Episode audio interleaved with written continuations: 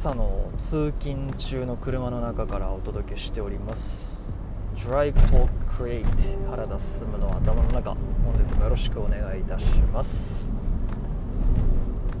えー、今日はですねちょっと先日つぶやいてまあいつもの自分のツイートよりも反応が良かった内容についてちょっとお話ししたいなと思ってるんですけれども、あのー、何を書いたかっていうとなんかちょっとどういう文章を書いたかはっきりとは覚えてないんですけど、えーとまあ、SNS とかブログとか YouTube とかのそういう発信活動みたいなことをもう全部まとめてやめてしまえばもしかしたら僕はもっと幸せになれるんじゃないのかなみたいなことを書いたんですよ。そしたらあのー、意外とねなんかいろんな人がこう「いいね」とかしてくれて。でまあ後々友達と話した時とかにもあの時つぶやいてたのがちょっと面白かったっていうかなんかこうちょっと思うところあったわみたいなこととかも言われたりとかしてあもしかしてなんかみんななんか思ってんのかなっていうのをちょっと感じましてちょっとその話をしたいと思うんですけれども。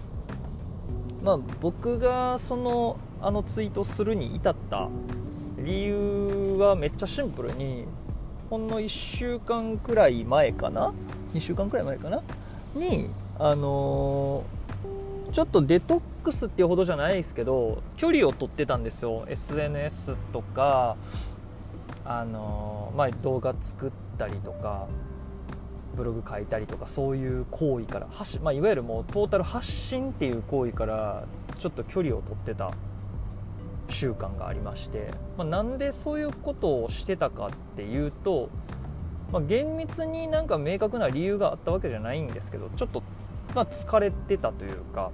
なんかインプットするよりもアウトプットインプットする時間もあんまり取れてないくせにこうアウトプットしなくちゃいけないっていう焦燥感みたいなのがずっとあってこれはあんまり健康的じゃないなと思ってなんかこうインプットというかもう少しこう自分の中でのリラックスしてる時間を増やさないといけないなと思っててっていうのは結構、まあ、最近仕事がね夜遅くまでとかになっちゃって家帰ってきてもうご飯食べてでそこからそのただでさえ少ない夜の余暇時間をなんかそういう発信する時間に当てたりとかなんかそういうことをしてると本当に家族でゆっくりする時間とか、まあ、あの奥さんと一緒にね過ごす時間とかも全然取れてなくてでそこでちょっとなんか 奥さんとの関係性も微妙にギクシャクする瞬間とかがあったりとかしてあこれは良くないなと思ってもう少しなんかこのゆっくりする時間とかコミュニケーションを取る時間とかを作った方がいいんじゃないかなと思って。で奥さんがちょうど映画見たい習慣でもあったので僕も結構一緒にね映画何本か隣で見たりとかしてとかやってたんですけどまあ実際そうやって過ごしてるその数日間が、まあ、非常に良かったんですよね。楽しかったんですよ。でその上でしかも特に生活に別に支障がなかったというか、まあ、僕自身がねもともとブログではもともとお金稼ぎをしてる人ではありましたけれどもツイッターつぶ一発つぶやいたらなんかこう一気に拡散してとかいう人間でもなければその YouTube で収益めっちゃ上げてるような人でもないのでそこまで僕の発信活動が日々の生活に影響するほど影響力をそもそも持っていないあの外向けにも自分にもそこまで実は影響力がなくて、まあ、考えを整理したりとか自分のなんかその持ってるコンテンツ自分の知識とかその自分のノウハウを整理する場みたいな感じではあるんですけどそれ自体がね特にその生活に対して大きく影響するっていうようなものではないので実際それをやってそのデトックス距離をとって生活してみると意外と影響がなかったんですよね。でまあもしかしたらこういうのってなんか全然やらなくてもというかやらない方がもしかしたら幸せなのかなっていうのをふと、まあ、本当に思って1週間くらい経った時に。ただやっぱ心のどっかで内心不安な自分もいるんですよ。っていうのはそれをやっぱりそのライフワークっていうのかな。なんかルーティーンとして何か自分の中の思考であったりとか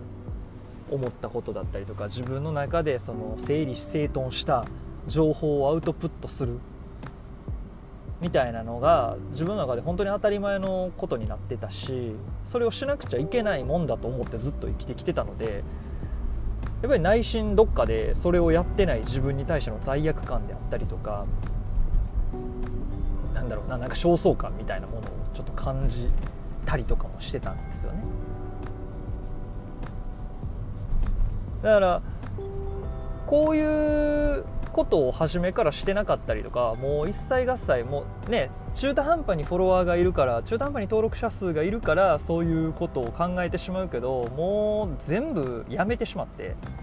アカウントも消すとかなんかそういうことをして全くのゼロにしてしまったら正直誰も待ってないし誰も見てない状態になる。なったら実はすごい楽なんじゃないかなと思って。やっぱりなんかその誰でも簡単に発信できるような、ね、世界に今なったじゃないですか。でそうなったからこそみんな発信を普通にするようになってでその中で発信がすごく上手な人たちがこう顕在化してきてでその人たちを見て自分ももっとこういう風にやろうとかもっとこうなりたいみたいな風に煽られてでやろうとするけど、まあ、そうそう簡単にはうまくいかなくてっていう試行錯誤を繰り返して数字が伸びなくてああまたでも今日も発信しなくちゃみたいななんかこの繰り返しというか。分かんないです。みんなそこは考えてるのか分かんないですけど僕は結構そうやってやっぱねウェブと付き合ってやっぱ今まで生きてきた人間なのでどうしてもそういう思考回路、まあ、今は昔ほどそこまでねあの振り回される数字に振り回されることがなくなったのでそこまでなんですけれどもやっぱりゼロにはならない。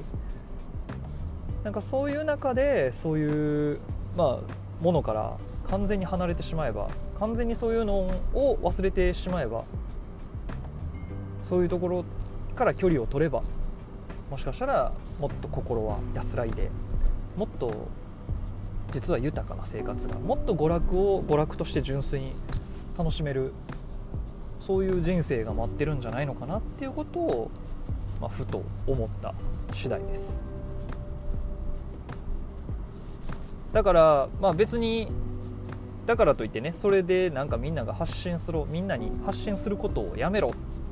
とかやめた方がいいとか言ってるわけではなくてむしろそうやって発信してることによっていろんなことを得た人もいるだろうし、まあ、僕もそうですしなんかこう、ね、人生において自分の思考を整理するいい機会になったとか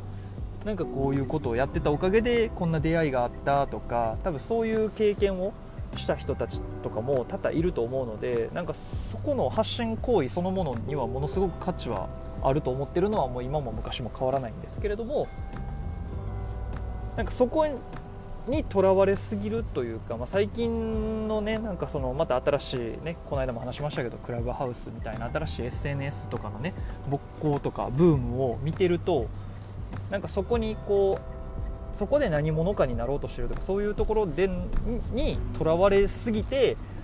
本来もっと目の前にあるなんか緩やかな幸せというか利益にはならないかもしれないっていうかなんだろうななんかその SNS とかから得られるような利益とはまた違うそういう利益は得られないかもしれないけどもっと自然な受け身的な幸せがそこには実はあるのかななんてこともふと思いながらなんかこうちょっとうまくねやることやらないこととかを取捨選択していかなきゃいけないのかななんてことをちょっと思った次第であります。そんなことをポッドキャストで発信してるわけですけれども。ま結局僕はねなんかトイレと一緒ですよね。何かこう自分の中で出してないと多分まとまらないんですよね。まあまあ、またこのねポッドキャストをどうしてやり始めたのかみたいなところも実はちょっといろいろ思うところがあってなんですけれども、まあ、その辺の話をまたしたいなと思うんですけど、まあ、今日はそんな感じでまた次回よろしくお願いします。ほんじゃまた。